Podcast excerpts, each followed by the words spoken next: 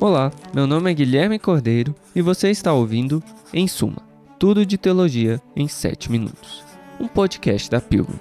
Nós vamos descobrir juntos algumas conexões improváveis em todas as áreas da teologia, buscando em toda a Bíblia e em toda a tradição cristã formas de abençoar a igreja toda.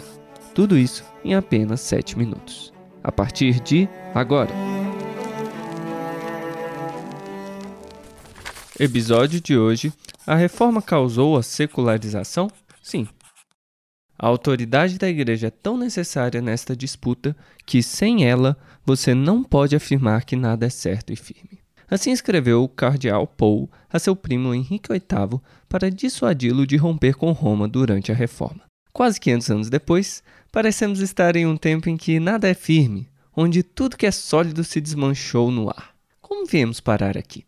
Como o filósofo católico Charles Taylor disse, porque era virtualmente impossível não crer em Deus em, digamos, 1500 na sociedade ocidental, enquanto em 2000 muitos de nós não só pensam ser fácil, mas até inescapável.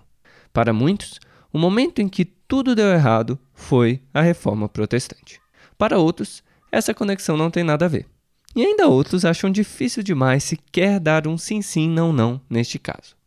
Hoje o primeiro da minissérie de três episódios para responder a essa pergunta, vamos ver como o historiador da prestigiosa Universidade de Notre Dame, Brad Gregory, escreveu um dos livros mais influentes da última década, numa tradução livre, A Reforma Involuntária, para responder esta pergunta.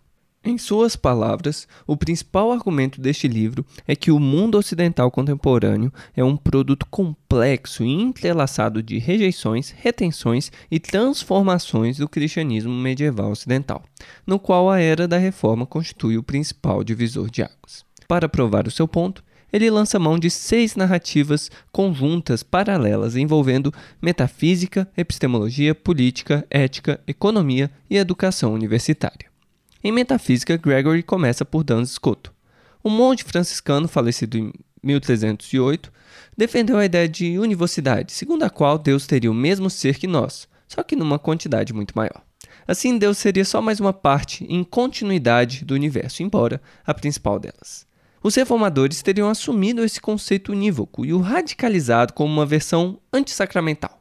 Isso levou a sociedade ocidental a separar criador e criatura, e assim entender cada vez mais áreas do cosmos por meio da ciência, sem Deus, até que ele se tornou desnecessário por completo. Em epistemologia, a reforma teria relativizado todas as doutrinas religiosas ao tornar a escritura a única regra de fé e prática. Como ninguém conseguia chegar a um sentido certo para o que a Bíblia dizia, isso levou a um grande pluralismo doutrinário, que originou o hiperpluralismo contemporâneo sobre as grandes questões da vida. Isso aconteceu porque, mesmo gerações posteriores tentando colocar a experiência religiosa, como pietistas e avivalistas, ou razão, como os liberais, como regra de fé e prática, nunca se chegou a um consenso certo sobre o que mais importa na vida. Na política, mesmo que houvessem conflitos entre papas, imperadores e concílios na Idade Média, a reforma inovou ao consolidar controvérsias quanto a doutrinas básicas da fé cristã por meio da confessionalização. Ou seja, Agora havia nações inteiras no Ocidente com igrejas paralelas que mantinham versões diferentes de cristianismo. Isso deu um poder enorme a autoridades políticas que, após as guerras religiosas e as perseguições dos séculos XVI e XVII, acabaram vendo que era melhor deixar esse negócio de religião na esfera privada, porque nunca chegariam a um consenso. E eis o Estado laico. Na ética, os reformadores teriam abandonado a ética teleológica da virtude medieval por uma ética procedimental de direitos, isso porque o solo escritura não permitiu a formação de comunidades morais unificadas, e a ética da virtude ficou associada ao catolicismo romano, já que a justificação pela fé somente teria minimizado a importância da formação moral para a vida eterna. A partir daí, direitos poderiam ser desassociados de uma visão do bem. Em seguida, o direito à liberdade religiosa teria permitido uma multiplicação de visões do bem e o esfacelamento de comunidades morais. Na economia, numa revisão da tese de Max Weber, Gregory observa uma relação bem indireta entre a reforma e um capitalismo consumista ecologicamente desastroso como temos hoje. Em suas palavras, a vida boa passou a ser a vida dos bens.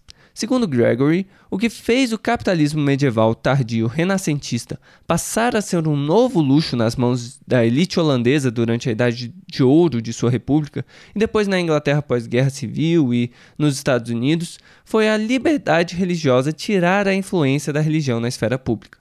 Embora práticas capitalistas já existissem no final da Idade Média e os protestantes ainda condenassem a avareza, a ideologia moral consensual que condenava a maximização de lucros, como a avareza, começou a ser comprometida pela disrupção político-religiosa do solo escritura. Em vez de brigar confessionalmente, era melhor só começar a comprar de qualquer um, seja para promover um império específico, seja por puro pragmatismo. Por fim, o conhecimento universitário contemporâneo, que é secular, especializado, desintegrado, passou a existir quando a reforma abriu o caminho para tirar a teologia do trono de rainha das ciências. Quando cada estado passou a adotar uma confissão religiosa diferente, a autoridade política passou a controlar de maneira muito mais próxima as universidades.